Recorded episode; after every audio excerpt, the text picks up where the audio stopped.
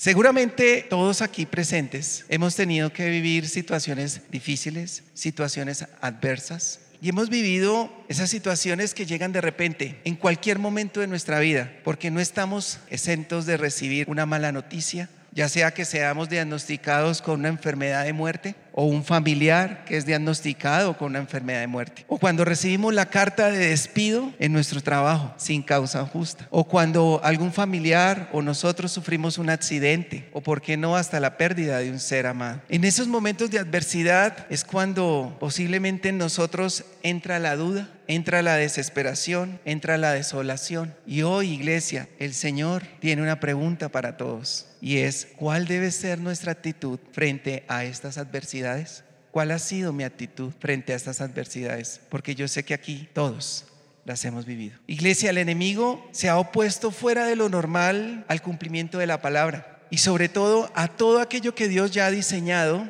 y ha destinado para este tiempo.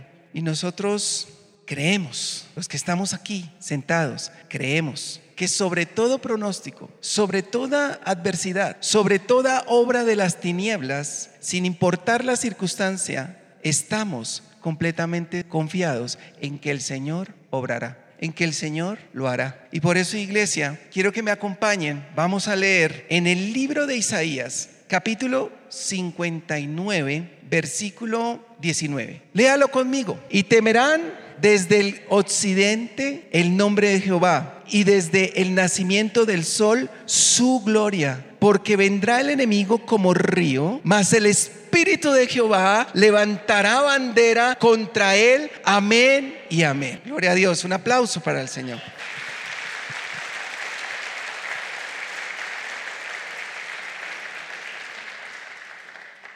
Iglesia, no importa lo que el enemigo planee contra nosotros. Nuestro Dios nos dará la victoria y lo que Dios preparó nadie lo puede impedir que se cumpla. El Señor nos ha dado muchas promesas y hoy quiero recordar una en especial que este año hemos predicado aquí en esta iglesia y hemos leído y hemos creído. Y esa promesa está en el libro de Isaías, capítulo 14 versículo 24 al 27. Vamos a ver cómo el Espíritu de Jehová levantará bandera contra él. Dice así, Jehová de los ejércitos juró diciendo, ciertamente se hará de la manera que lo he pensado y será confirmado como lo he determinado, que quebrantaré al asirio en mi tierra y en mis montes lo hollaré y su yugo será apartado de ellos y su carga será quitada de su hombro este es el consejo que está acordado sobre toda la tierra y está la mano extendida sobre todas las naciones, porque Jehová de los ejércitos lo ha determinado. ¿Y quién lo impedirá? Y su mano extendida, ¿quién la hará retroceder? Amén y amén, que suene el chufar. Más duro, iglesia.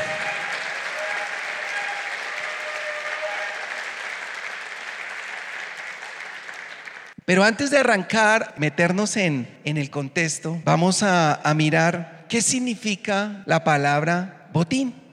Muchos se preguntarán, pero ¿de qué nos quieren hablar hoy? Empecemos por revisar el significado de la palabra botín. El botín es el conjunto de bienes o propiedades que el vencedor de la guerra se lleva del enemigo derrotado. Es un conjunto de armas, municiones o provisiones que el vencedor de la guerra se lleva del enemigo derrotado. Después de la victoria viene el botín. Es importante, iglesia, que recordemos eso. Después de la guerra viene el botín si no hay guerra, no hay botín. El botín es ese premio. El botín es eso que obtenemos después de ganar una guerra. Porque sin esa guerra no habrá esa recompensa.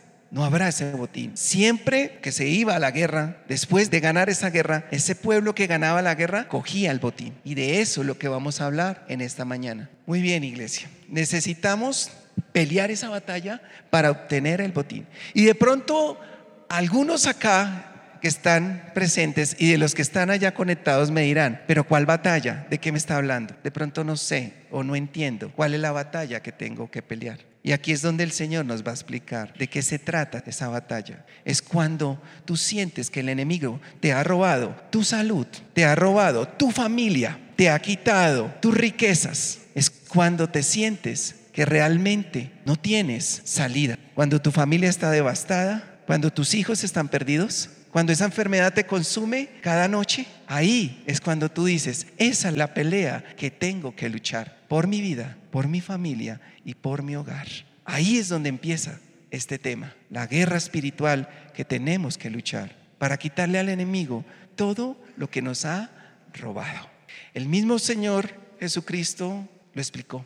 Quiero que me acompañen en el libro de Marcos capítulo 3 versículo 27. Miren lo que el Señor nos enseña aquí. Dice la palabra del Señor. Ninguno, ninguno puede entrar en la casa de un hombre fuerte y saquear sus, sus, bienes si antes no le ata. Y entonces podrá saquear su casa. Hoy el Señor, iglesia, va a pelear esa batalla, va a entrar a la casa de ese gigante, lo va a atar y vas a tomar el botín, eso que Él te ha robado, eso que Él nos ha quitado, porque hoy el Señor peleará la batalla por nosotros. Amén y amén. Que suene el chofar.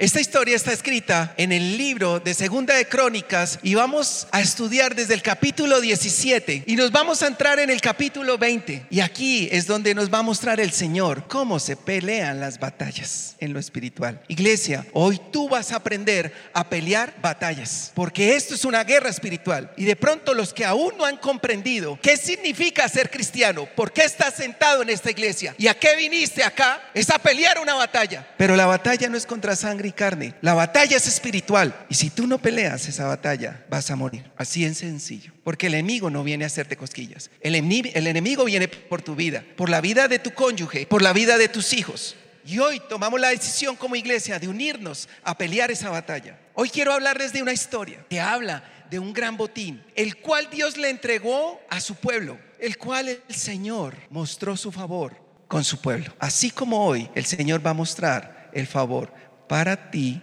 y para mí, para tu vida, para mi vida. En aquel tiempo dice la palabra que se levantaron todos los enemigos del pueblo de Judá y Jerusalén, los cuales usted ya se lo sabe de memoria, porque lo hemos enseñado muchas veces acá.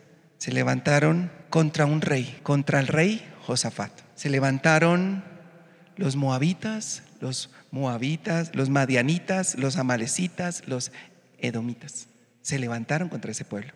Y la palabra de Dios dice que era un ejército numeroso los que venían contra el pueblo de Judá y Jerusalén. Y aunque la palabra de Dios dice que Josafat hizo lo bueno ante los ojos de Dios, igual que su padre, el rey Asa, y que había hecho guarnición y había colocado guerreros, ejército para blindar a Judá, no importaba, venían contra ellos. Venían a destruirlo. Querían ver al pueblo de Judá, a Jerusalén. Así como el enemigo quiere ver a tu familia, a tu casa, totalmente destruido. Dice la palabra de Dios que era un ejército numeroso, que en gran multitud y que estaban muy cerca de ellos. Ya estaban al otro lado del mar, allá en Asesontamar, cerca de ellos. Ya los tenían rodeados. Y aquí entonces lo primero que sintió Josafat fue temor.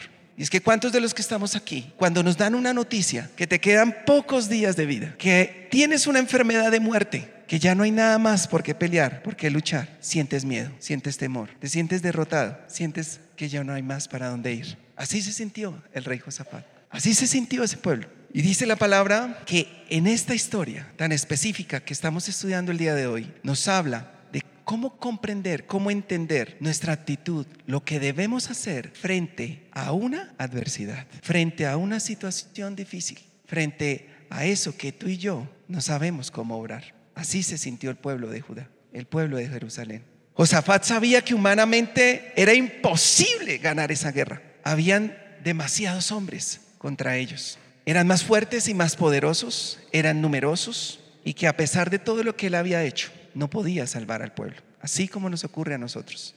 Nos damos cuenta que nuestras fuerzas no lo podemos hacer. Eso vio Josafat. Y eso fue lo que le mostró al pueblo. Y aquí vienen las cosas que, quisiera que miráramos en esta mañana de lo, que nos enseña la vida de Josafat, lo que nos enseña la palabra a través del rey Josafat. Vamos a resaltar varias cosas que hoy vamos a aprender y que hoy vamos a poner en práctica para nuestra vida.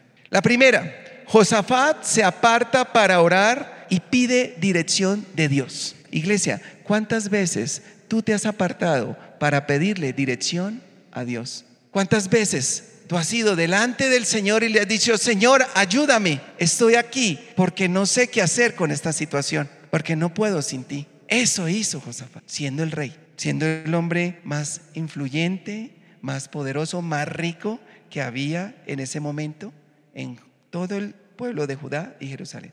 Se apartó para Dios.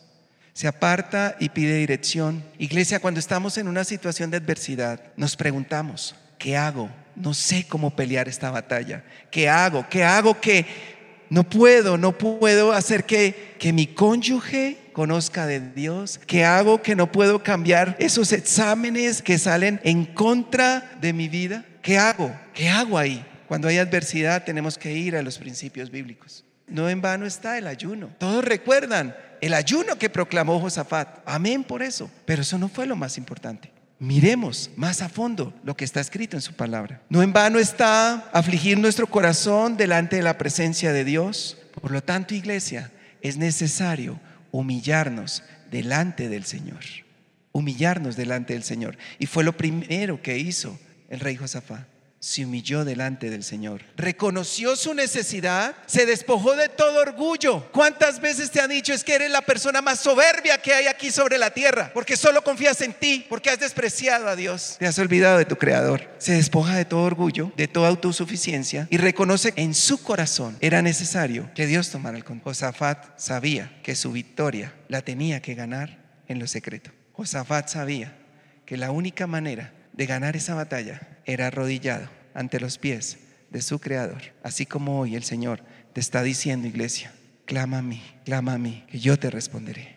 Josafat derramó todo su corazón y confió en el Dios de Abraham, de Isaac y de Jacob. Ahí está escrito. Lo primero que él hace es recordó quién era el Dios de sus padres. La segunda cosa que quiero esta mañana mostrarles, que está escrita en esta historia de Josafat, es que Josafat reconoció cuán grande es el Señor. Cuán grande es Dios. Josafat se postra en la casa de Jehová, delante del Señor, delante del atrio nuevo, y dijo, Jehová, Dios de nuestros padres. Y miren lo que empieza a decirle, ¿no eres tú el Dios de los cielos? ¿Y tienes dominio sobre todos los reinos de las naciones? ¿No está en tu mano dar fuerza y poder? Y no hay quien se resista. Iglesia, Hoy tenemos que aprender este fundamento espiritual y es que Josafat está dialogando con Dios y lo primero que hace es reconocer su grandeza y su poder.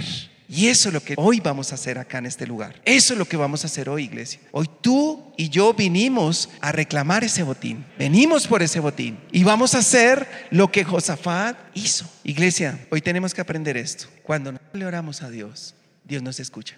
Tú no le estás orando a una pared, tú no le estás orando al viento, tú le estás orando a tu creador. ¿Cuántos pueden creer eso? ¿Cuántos pueden decir amén? Que suene el chofar.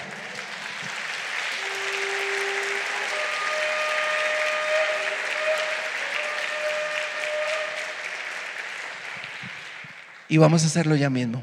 Ponte en pie, iglesia. Vamos a levantar nuestra voz y vamos a clamar al Señor. Y el Señor oirá nuestra súplica, el Señor oirá nuestro clamor. Quiero que repitan conmigo lo siguiente. Cierra tus ojos, inclina tu rostro, levanta tus manos y repite conmigo. Señor, no he confiado en brazo humano ni en organización terrenal. Yo he confiado en el Dios que creó los cielos y la tierra y declaro que no hay gigante más grande que mi Dios. Declaro que no hay problema que pueda prevalecer ante Él. Declaro que todas las cosas ayudan a bien, porque yo amo a Dios y sé que Él suplirá mi necesidad.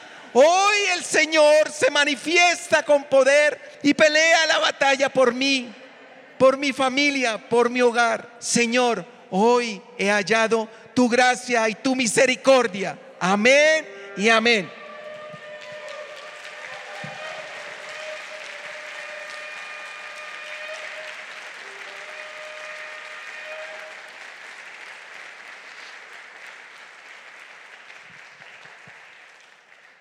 Una de las cosas que me llamaban poderosamente la atención en el libro de Segunda de Crónicas, capítulo 20, que hoy tenemos que aprender, es que, iglesia, debemos reconocer nuestras limitaciones ante el Señor.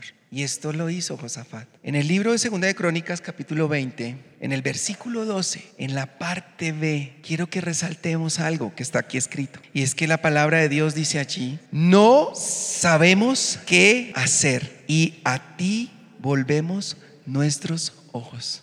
Wow, Señor, no sabemos qué hacer. Cuando te dice que tu hijo está en las drogas, cuando tu esposa te dice, ya no sé qué hacer más con este matrimonio, ahí es cuando tú te sientas, inclinas tu rostro y dices, Señor, no sé qué hacer, no sé qué hacer. ¿Cómo hago? ¿Cómo hago para que se restaure esta familia? ¿Cómo hago, Señor, para que ese familiar mío que está al borde de la muerte, que está en esa unidad de cuidados intensivos, reviva? ¿Cómo hago? Y es que lo primero que debemos hacer es que reconocemos nuestras limitaciones. Iglesia, al Señor le agrada que nosotros nos rindamos ante sus pies, que declaremos que estamos necesitados de Él, que nos humillemos ante Dios. El hombre debe aprender a humillarse ante su Creador. Aquel hombre que aprende a humillarse ante Dios es aquel hombre que ya ha recorrido un gran trecho espiritual, un gran camino espiritual. La palabra de Dios en el libro de Isaías capítulo 57, acompáñeme a leerlo, dice de la siguiente manera, porque así dijo el alto y sublime, el que habita la eternidad y cuyo nombre es el santo. Yo habito en la altura y en la santidad y con el quebrantado y humilde de espíritu para hacer vivir el espíritu de los humildes y para vivificar el corazón de los quebrantados. Y en el Salmo 51, verso 17, dice así, los sacrificios de Dios son el espíritu quebrantado. Al corazón contrito y humillado no despreciarás tú, oh Dios. Amén y amén. Que suene el chufar.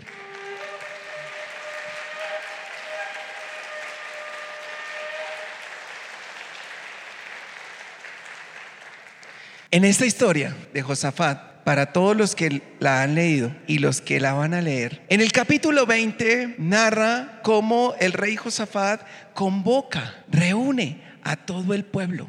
Y estaban allí todos reunidos, así como hoy, igual que hoy. Estaban allí todos reunidos con sus hijos, su esposa, sus familias, todos delante del Señor, suplicando al Señor. Y aquí es donde empieza algo espiritual muy grande y poderoso que hoy tenemos que aprender. Y es que el pueblo empieza a descansar en las promesas de su Dios. En, el libro de Segunda de Crónicas, capítulo 20, del versículo 14 al 15, dice, y estaba allí Jaciel, hijo de Zacarías, hijo de Benaía, hijo de Eiel, hijo de Matanías, levita de los hijos de Asaf, sobre cuál vino el Espíritu de Jehová en medio de la reunión. ¿Cuántos anhelan que el Espíritu de Jehová hoy se mueva con poder en este lugar?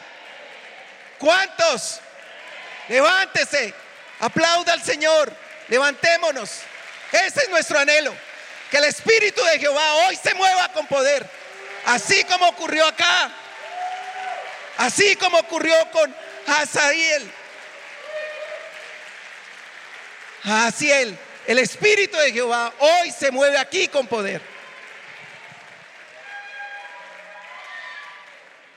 Escuchen iglesia. Y dijo, oíd, Judá, todo, iglesia, iglesia TP, hoy, familias, ponga ahí su nombre, ponga su familia. Y vosotros moradores de Jerusalén, de Colombia, de Israel y tu rey, Josafat. Jehová os dice así, no temáis, no os amedrentéis delante de esta multitud tan grande, porque no es vuestra la guerra, sino de Dios, de Dios.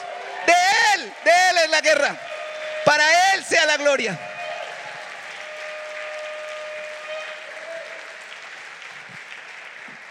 Y en el versículo 17, miren lo que el Espíritu de Dios le revela a este varón. Miren lo que le dice. No habrá para que peleéis vosotros en este caso. Paraos, estad quietos y ved la salvación de Jehová con vosotros. Oh Judá, oh Jerusalén, oh iglesia de TP, oh pastor Luis no temáis, salid mañana contra ellos, porque Jehová estará con vosotros. Amén y amén. Que suene el chofar.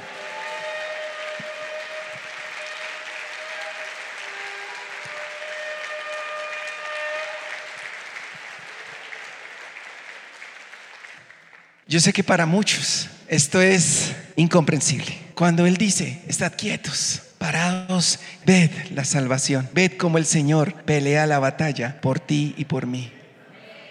En algunas ocasiones, lo único que tenemos que hacer es estar quietos, parados, firmes con el Señor y guardándonos la promesa de que Él lo hará, de que Él vencerá y de que Él entregará a esos enemigos en tus manos y podrás reclamar el botín. Iglesia, el Señor te ordena, haz lo tuyo. ¿Y qué es hacer lo tuyo? Es creer en sus promesas. El pueblo en esta historia creyó en la promesa que dio este varón pueblo creyó en lo que el Espíritu Santo le reveló a este varón. Pero ¿cuántas veces hemos dudado de sus promesas? ¿Cuántas veces no hemos creído en el Señor?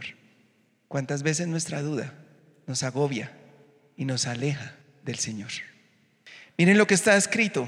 En Primera de Timoteo, capítulo 1, quiero mostrarles algo. Y es que debemos militar en las promesas y pelear por ellas. Y lo afirmó Pablo Miren lo que Pablo le enseña a su hijo en el Espíritu, Timoteo. Dice, Primera de Timoteo capítulo 1, versículo 18, dice de la siguiente manera. Este mandamiento, hijo Timoteo, te encargo para que conforme a las profecías que se hicieron antes en cuanto a ti, milites por ellas la buena milicia, manteniendo la fe y buena conciencia. Hoy el Señor nos dice, mantén tu fe, mantente firme en tu fe, porque Él lo va a hacer, porque Él lo hará, porque Él se manifestará. Amén. Es importante que nosotros aprendamos a permitir que Dios obre.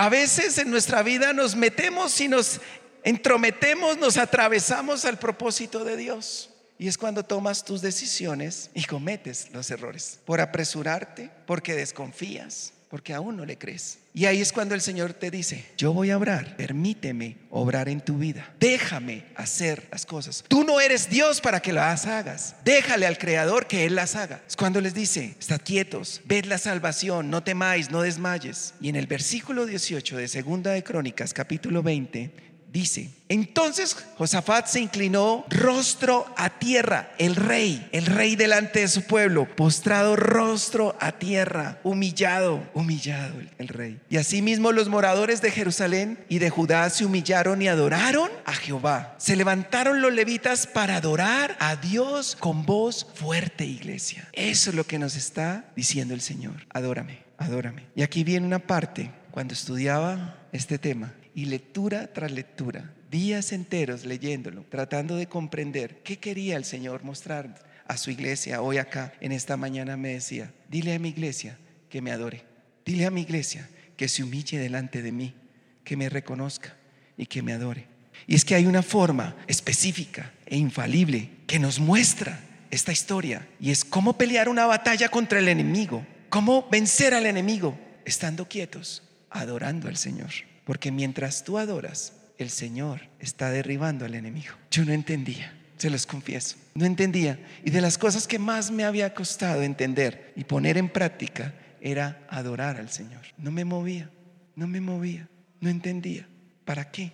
¿Por qué? Y es cuando el Señor me dice, yo me complazco cuando me adoras. Porque ahí en medio de esa adoración es cuando yo estoy obrando por ti. La palabra de Dios dice, dice así en el capítulo 20, versículo 21, y ha habido consejo con el pueblo, puso algunos que cantasen y alabasen a Jehová, vestidos de ornamentos sagrados, mientras salía la gente armada. Y que dijesen, glorificad a Jehová porque su misericordia es para siempre. Su misericordia es para siempre. Dale ese aplauso, Señor. Dáselo más fuerte.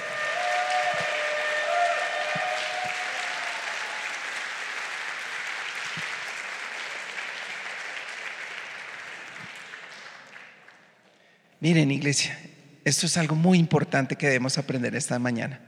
Y es que cuando tú alabas a Dios, cuando tú estás humillado, derramando tu corazón ante el Señor, es cuando Él está peleando esa batalla en lo espiritual.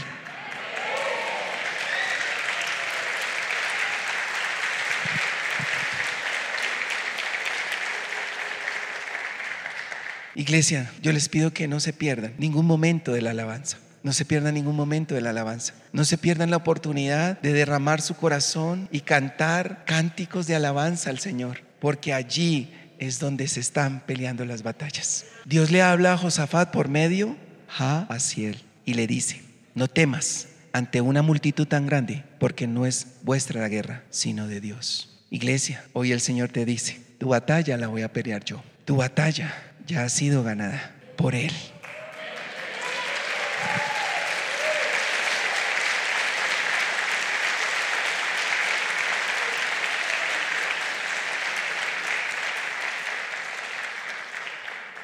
Y es que miren la manera tan curiosa, tan particular y de pronto tan incomprensible que este pueblo peleó la batalla. De pronto usted se imaginaría, se armaron hasta los dientes y salieron y iban a acabar, pero no. Lo que hizo el rey Josafat fue que los vistió con ornamentos especiales y mandó adelante a su equipo de oración, a su equipo de alabanza. Qué cosa tan descabellada. Cuando usted lo le dice, pero ¿cómo? ¿A la guerra contra esta multitud? ¿Y vas a mandar a los que alaban? ¿Al que toca la batería? ¿Al que toca el bajo? No, manda al ejército, a los entrenados, a los grandes. Vas a mandar primero a los que alaban. Y detrás de los que alaban salen los, los que llevan el armamento, el ejército.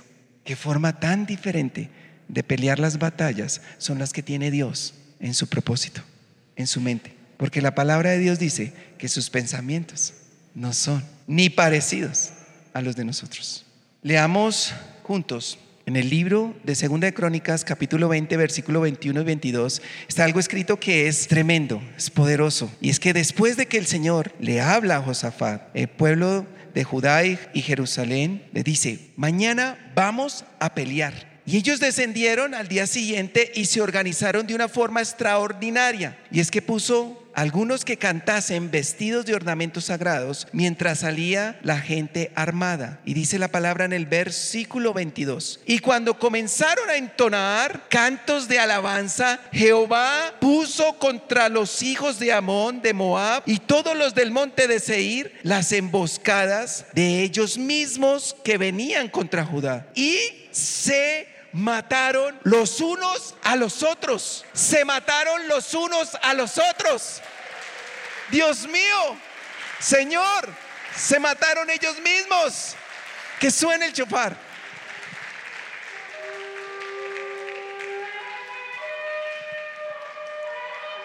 Aquí el Señor les entrega a todos sus enemigos todos, absolutamente todos murieron ese día. No quedó ni uno con vida. Las mismas emboscadas que ellos habían preparado contra el pueblo de Judá, contra Jerusalén, fueron las mismas enredadas, las mismas emboscadas que hicieron que ellos mismos se mataran los unos con los otros. Porque así obra el Señor, su extraña obra, su extraña operación. Así se hará de la manera que Él lo ha pensado. ¿Cuántos hoy, iglesia? Anhelamos, deseamos que esos enemigos que se han puesto contra tu vida, contra tu casa, contra tu familia, hoy sean derribados, hoy sean muertos por el poder, por el poder y la gloria de nuestro Dios, de nuestro Señor, el mismo Dios de Abraham, de Isaac y de Jacob. Un fuerte aplauso para el Señor. Que suene el chufar.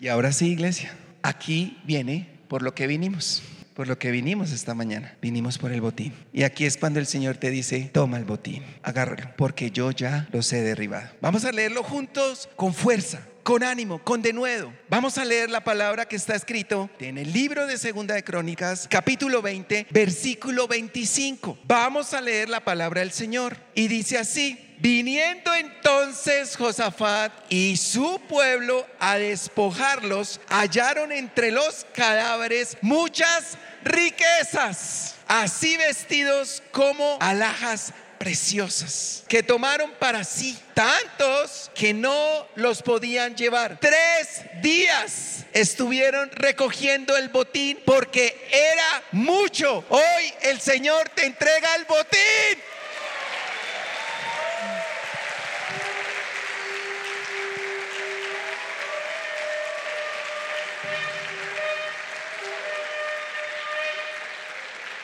Más fuerte, iglesia. Hoy el Señor te entrega el botín.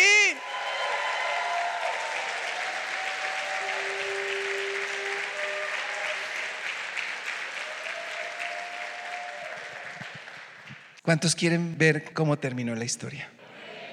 Porque ahí no termina. Viene lo mejor. Después de que duraron tres días recogiendo el botín, eran tantas las riquezas que no podían ni cargarlas. Ayúdenme, ayúdenme que no puedo cargar todo eso que el Señor me ha dado. Tu sanidad. ¿Quién puede pagar la sanidad? ¿Quién puede pagar cuando el Señor te libró del cáncer? ¿Quién puede pagar cuando el Señor te libró de una diabetes? ¿Quién puede pagar cuando el Señor restituyó tu hogar? ¿Quién puede pagar cuando tu hijo salió de las drogas y se convirtió al Señor? ¿Quién puede pagar ese esposo que volvió a tu casa y te pidió perdón por haberte sido infiel una y otra vez. ¿Quién puede pagar esto? Dime si el botín no vale la pena. Y aquí, al final de la historia, viene algo hermoso, algo maravilloso que quiero ya para terminar mostrarles. Y es que al final, después de que reciben el botín, capítulo al 27 al 30 del libro de Segunda de Crónicas, narra cómo termina esta historia, diciendo, y todo Judá y los de Jerusalén y Josafat a la cabeza de ellos volvieron para regresar a Jerusalén como gozosos. ¿Cómo? Gozosos. Gozosos. Yo me imagino los rostros, las caras de esas familias así como tu rostro el día de hoy, recibiendo el botín, trayendo la victoria a tu casa, viendo cómo el Señor obró en medio de esa circunstancia. Y todo Judá y todos los de Jerusalén y Josafat a la cabeza, ellos volvieron para regresar a Jerusalén gozosos, porque Jehová les había dado gozo librándolos de sus enemigos. Ellos recibieron el gozo. Iglesia, hoy tú recibes el gozo. Iglesia, hoy el Señor te levanta y te dice, recibe mi gozo. Recíbelo, recíbelo. Recibe el gozo del Señor. El Señor está aquí. Recibieron la alegría, recibieron el favor de Dios, así como tú y yo hoy recibimos el gozo, la alegría y el favor de Dios aquí en este lugar. Porque el Señor se manifestará. El Señor lo hará una y otra vez. El Señor nos mira con sus ojos de misericordia y ayuda a su pueblo. Pongámonos en pie, iglesia.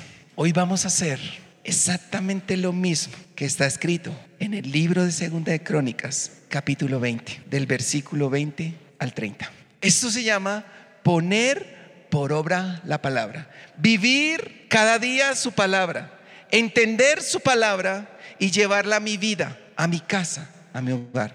No sé, solamente tú lo sabes, cuál es esa adversidad, cuál es esa circunstancia que hoy, hoy vas a clamarle a Dios que te dé la victoria. En mi casa hay muchas y sigo clamando, sigo clamando, día y noche con mi esposa, con mis hijos, seguimos clamando. El día, hace poco tiempo me entregaron una carta que decía que ya no tenía más trabajo que hasta ahí llegaba. Y ese día me acuerdo tanto que me encontré con mi esposa, con mis hijos, en un parque y no sabía cómo decirles. No sabía qué, qué hacer. Tuve miedo y no había entendido quién pelearía la batalla por mí. Fueron cinco meses reunidos en la sala de mi casa con mi esposa y con mis hijos, clamando todos los días, convocando asamblea con mis dos hijos y mi esposa, clamándole al Señor que hiciera su obra, que me hiciera entender, que me hiciera comprender, que me hiciera saber sin temer cuál era el propósito que tenía que vivir en esa circunstancia. De pronto yo sé, iglesia, que tú hoy estás pasando por una adversidad mayor, por una adversidad, por una situación aún más difícil, muchísimo más difícil. No sé cuál es. ¿Es esa enfermedad? ¿Es ese diagnóstico de cáncer? ¿Es ese diagnóstico de diabetes, de hipertensión, de Alzheimer? De una enfermedad huérfana, una enfermedad terminal que te hayan diagnosticado a ti o a un familiar? ¿O es ese hijo por el que clamas? No lo sé. Pero hoy venimos delante del Señor, delante de Él, que es el único que puede obrar en medio de tu vida. Es el único que puede cambiar las circunstancias. Y hoy el Señor nos enseña a reconocerlo como nuestro Dios, reconocer su poder. Hoy el Señor nos enseña a confiar en Él, a confiar en sus promesas. Hoy el Señor nos enseña que Él pelea las grandes batallas por nosotros mientras estamos alabándolo, adorando su nombre. Y eso es lo que vamos a hacer, iglesia. Vamos a adorarlo con todo nuestro corazón. Vamos a pedirle al Señor que sea Él el que tome el control. Vamos a decirle, Señor, ayúdanos. Iglesia, repita conmigo. Padre, hoy, al igual que el pueblo de Judá y Jerusalén, hoy nos presentamos delante de ti porque estamos apartados para ti. Hoy suplicamos por tu dirección, reconociendo tu poder y tu grandeza, Señor, sobre cualquier adversidad que llegue a mi vida. Tú tienes el control. Y reconozco delante de ti, mi Señor, mis limitaciones. Hoy queremos descansar en tus promesas. Tú, Señor, nuestro Dios, nos has dado promesa. Tú, Señor, nos has hablado. Y hoy te pedimos, Señor, que seas tú quien pelee la batalla por nosotros. Señor, te pedimos que en medio de esta situación, en medio de esta enfermedad, en medio de este dolor, de esta angustia, Señor, toma el poder. Señor, quita el dolor toma el control de esta situación. Señor Padre Santo, reprende al devorador, a mis enemigos que se han levantado contra mí, contra el propósito que tú tienes para mi vida, para mi familia y para mi descendencia. Señor, y así como tú lo hiciste con el pueblo de Judá y de Jerusalén y con el rey Josafat, hoy te pido que lo hagas Conmigo, pon tu nombre ahí. Conmigo. Con Diego, Señor. Hoy te pido que lo hagas conmigo, Señor. Con mi familia, con mi cónyuge, con mis hijos, Señor. Obra, Señor. Hoy te pido, Señor, que derribes a mis enemigos y me entregues el botín. Ese gran premio, Señor, que me pertenece a mí y a mis hijos. A los que te aman de corazón, Señor. Porque solo tú Solo tú lo puedes hacer. Solo tú eres Dios. Hoy te pedimos, Señor, que te manifiestes con poder en medio de la vida del pastor Luis Salas, en medio de su familia, Señor, en medio de la iglesia ETP. Manifiéstate con poder, Señor. Hoy, Señor, muéstranos tu favor. Guíanos. Líbranos, Señor. Pa, Señor, Padre mío, dale la libertad Dale el gozo y dale la alegría a nuestro pastor Luis Salas. Señor, gracias. Gracias porque tu amor está en medio de este lugar. Hoy, Señor, toda ruina, toda enfermedad, todo dolor, hoy, hoy es destruido. Hoy es acabado. En el nombre de Jesús, en el nombre de tu Hijo amado. Hoy, Señor, tú nos haces entender, comprender, Señor, sin temer ¿Cuál es ese propósito, Señor? Hoy, Señor, tú muestras tu favor por el pueblo de Israel.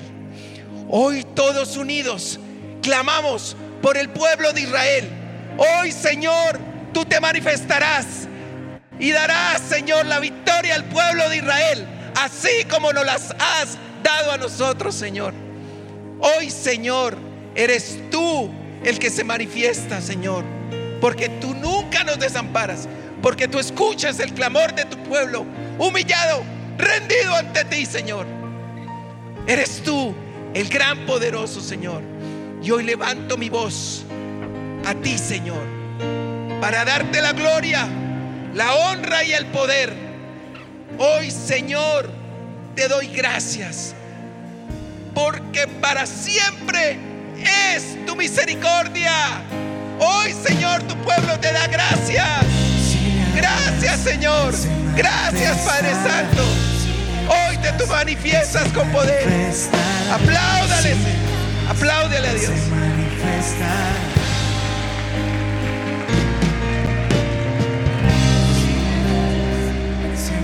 Manifestará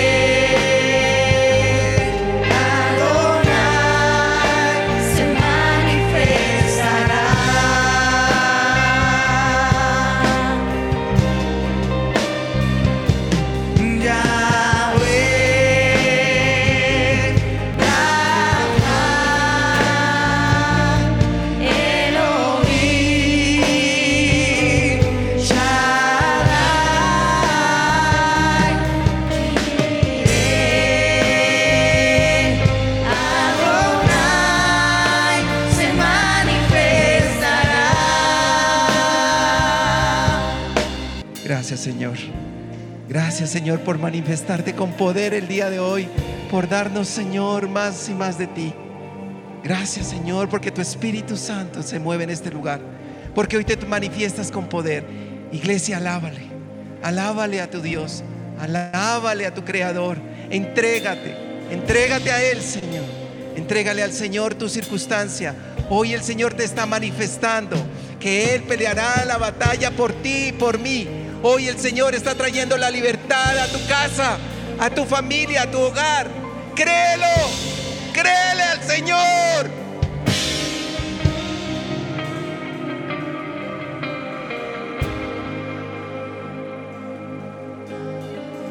Clámale más, más y más. Clámale, clámale. Si le clamas, Él se manifestará. Si le adoras, Él se manifestará. Si le llamas, Él se manifestará. Si le buscas, Él se manifestará. Si le llamas, Él se manifestará.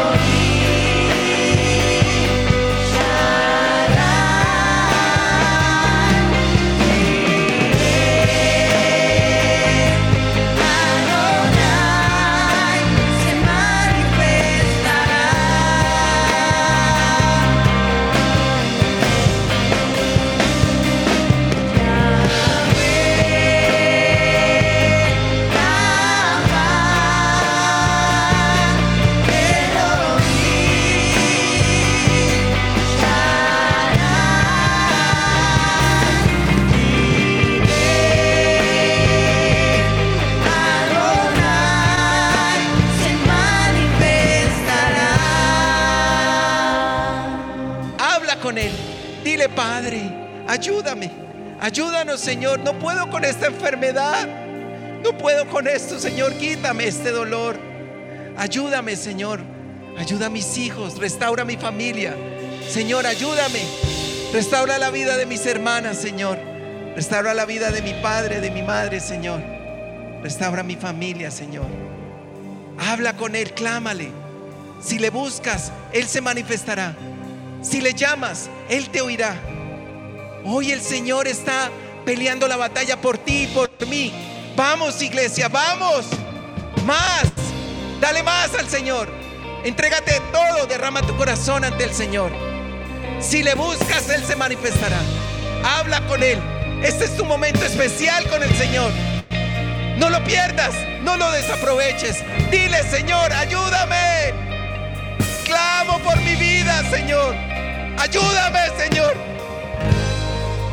Estoy devastado, Señor. Hoy me rindo ante ti. Obra en medio de mi familia, Señor. Obra en medio de mis hijos, Señor. Ten misericordia de tu pueblo, de tu iglesia, Señor. Manifiéstate, Señor. Hoy aquí en este lugar, como lo hiciste con el rey Josafat, con Judá y con Jerusalén. Levántate, Señor. Pelea la batalla. Y hoy tomo el botín. Hoy tomo el botín.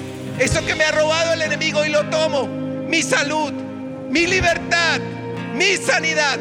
Hoy lo reclamo. Hoy el Señor me lo entrega. Porque Él ha peleado la batalla por mí y por ti. Hoy es el Señor el que obra a tu favor.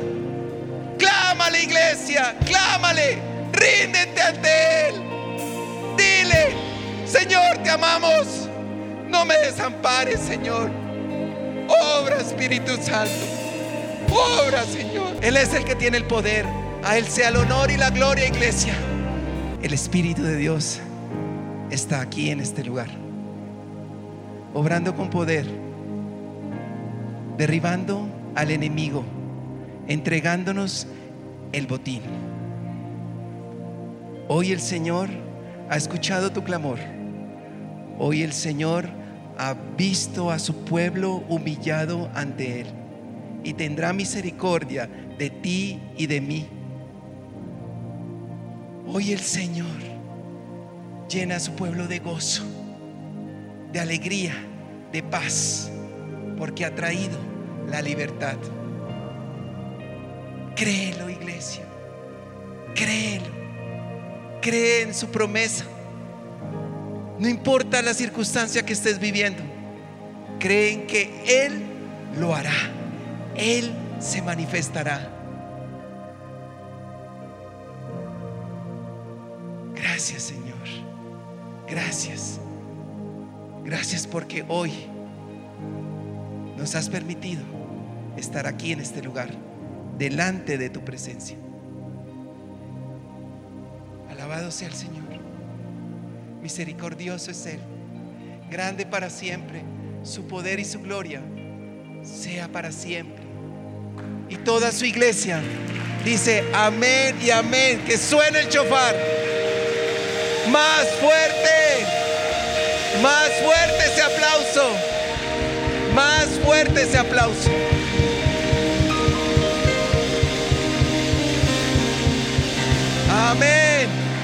Amén. ¿Cuántos pueden decir amén? ¿Cuántos recibieron el botín? Hoy el Señor trae el gozo a su pueblo. Gracias, Padre Santo. Gracias. Gracias, Señor. El año 2023 ha sido un año en el cual nos hemos afirmado en el Señor. Muchos aquí, en esta iglesia, hemos encontrado al Señor. Hemos conocido al Señor. Hemos encontrado su favor. Es un año en el cual su iglesia se ha afirmado. Es un año en el cual su iglesia ha creído de esperanza contra esperanza. Y hemos visto la mano del Señor numerosas veces. Nos ha librado de una y otra y otra manera. El Señor nos ha puesto en sus manos y nos ha guardado en, el hueco de su mano. Y creemos que así como nos has traído hoy hasta aquí, Señor, tenemos que seguir avanzando. Tenemos que seguir derribando los muros. Tenemos que seguir afianzándonos en el Señor buscándolo de noche y de día, clamando a Él. Tenemos que seguir creyendo en sus promesas, en que Él quitará las montañas que se han levantado contra nuestra vida, contra nuestro propósito, contra nuestra familia y nuestra descendencia. Y vamos a seguir avanzando hacia el propósito que Dios ha preparado para cada uno de nosotros. Y aquí es cuando iglesia, hoy, en este lugar, vamos a declarar lo que viene para el próximo año. Hoy toda su iglesia declara lo que el Señor tiene para nosotros el próximo año. Iglesia, declárelo junto conmigo. En el año 24, 2024, será el año de la justicia, de la redención, de la restitución y del favor de Dios. ¿Cuánto lo creen? ¿Cuánto lo creen?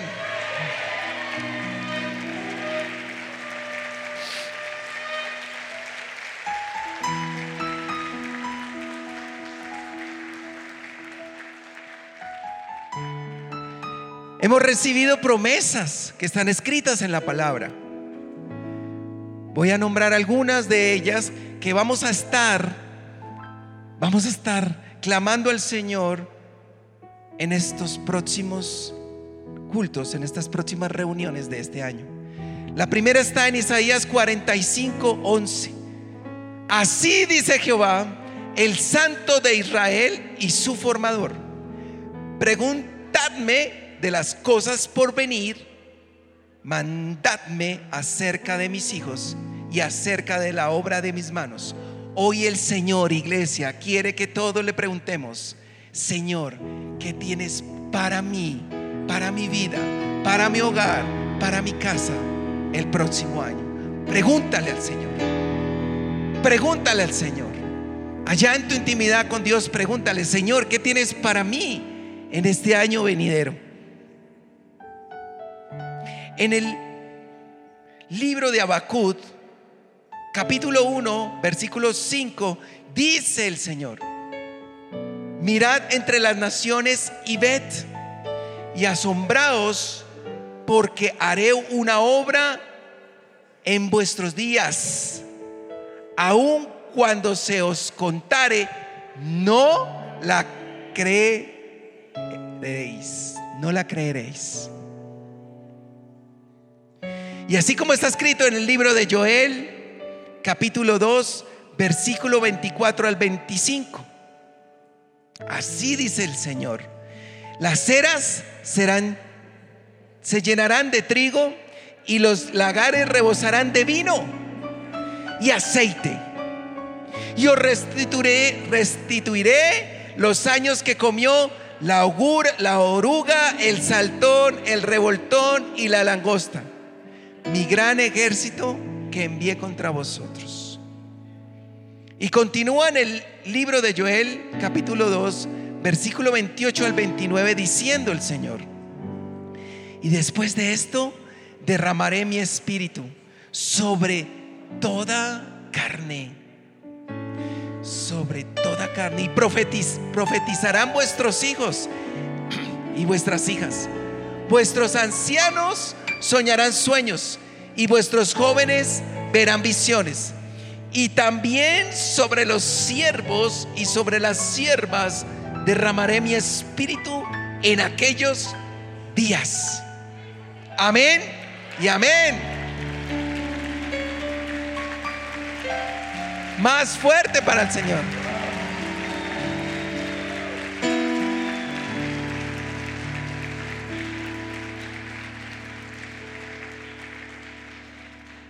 Y también nos dice en el libro de Joel, capítulo 3, versículo 13, así dice el Señor, echalaos, porque la mies ya está madura. Venid, descended, porque el lagar está lleno. Rebosan las cubas, porque mucha es la maldad de ellos. Iglesia, estas son las palabras proféticas que el Señor tiene para su iglesia para el 2024. El Señor nos ha pedido que le preguntemos, en este tiempo, Señor, ¿qué tienes para mí, para mi vida, para mi casa, para mi hogar en este año venidero? Porque a pesar de que nos digan que el 2024 va a ser un año difícil, va a ser un año complicado, va a ser un año muy complicado, muy complejo, el Señor estará con su pueblo. El Señor estará con nosotros y nada nos faltará, porque Él suplirá, porque Él nuevamente lo hará y nos cuidará. Amén y amén.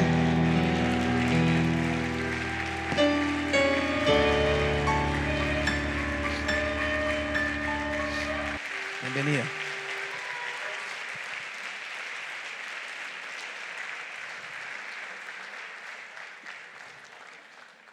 Voy a terminar con una oración para bendecirlos, para que nos podamos ir en la presencia del Señor. Padre, hoy te pido que bendigas a tu iglesia. Hoy te pido que bendigas a estas familias, Señor. Llévalas con bien de regreso a casa, Señor. Guárdalas, Señor, en el hueco de tu mano. Hoy, Padre Santo, se ha cumplido tu palabra. Hoy, Señor, Padre amado, tú has visto a tu pueblo humillado. Te pido, Padre Santo, que seas tú obrando a su favor. Señor, te pido que guardes sus ingresos, sus trabajos, sus empresas, Señor. Bendice las manos que dan el fruto en su hogar. Guarda cada familia, cada corazón, Señor. Llévalos con tu bien y bendícelos todos los días de su vida, Señor. Gracias, familias.